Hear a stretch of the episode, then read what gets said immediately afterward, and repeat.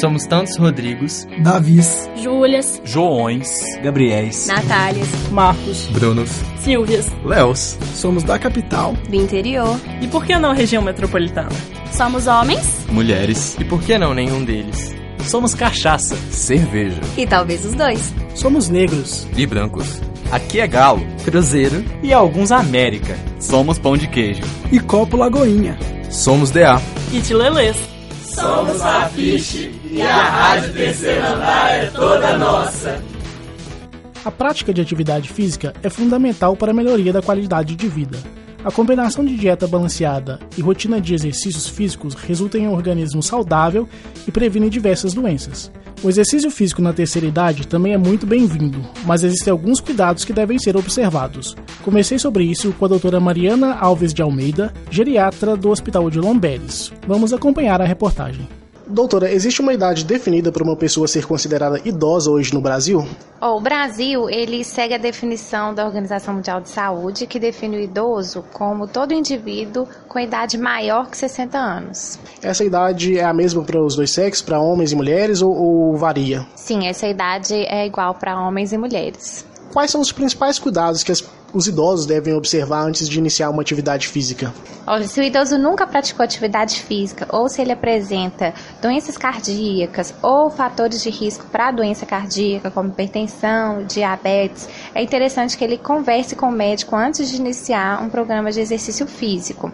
Se ele apresenta também doenças osteomusculares que causem alguma limitação ou incapacidade, também é interessante que ele converse com o médico para que ele possa ajudar na escolha do melhor exercício físico para aquele paciente. Então, uma pessoa que nunca praticou atividade física na vida e chega na terceira idade, pretende começar essa atividade, ela pode fazer isso? Sim, claro, é um idoso que nunca realizou atividade física regularmente, com certeza terá muitos benefícios com a prática do exercício físico em qualquer momento em que ela for iniciada.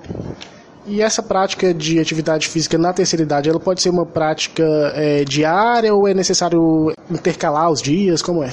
Sim, elas podem praticar atividade física diariamente. Inclusive, o ideal é que o exercício aeróbico, que é, por exemplo, a caminhada, a natação, a dança, hidroginástica, é que ela seja praticada cinco ou mais vezes por semana. Mas lembrando que a progressão com relação à intensidade e o tempo, a duração do exercício, ela deve ser bem gradual. Quais são, seriam os principais benefícios aí da atividade física na terceira idade? Ela ajuda a controlar alguma doença? Como seria? Ó, a atividade física ela pode trazer muitos benefícios para os idosos. Além de reduzir a mortalidade, ela reduz risco de doenças cardíacas, acidente vascular encefálico, que é o AVC, hipertensão, diabetes, obesidade, osteoporose, câncer de mama, câncer de cólon.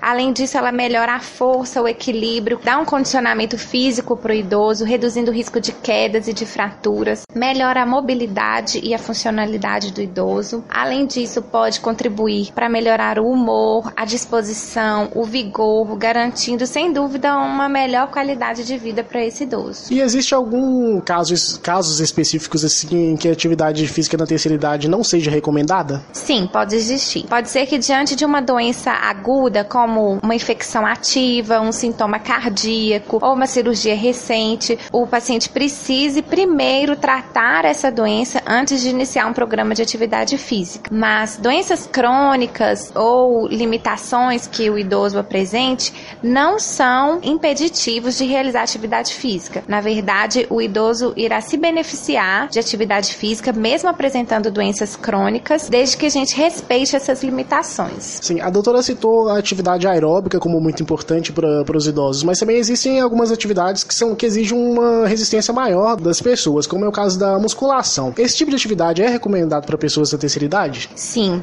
o ideal é que o idoso ele complemente o exercício aeróbico com a atividade de resistência, como por exemplo a musculação, pois eles têm benefícios complementares.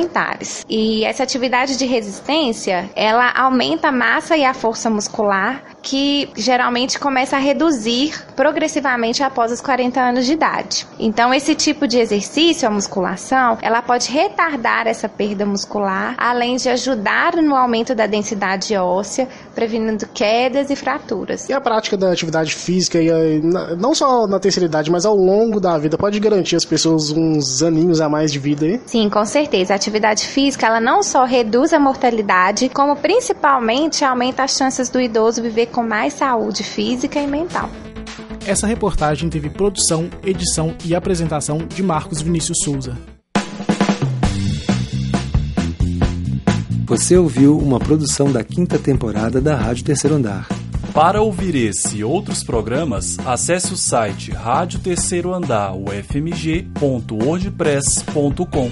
Acompanhe a Rádio Terceiro Andar no Facebook e no Instagram.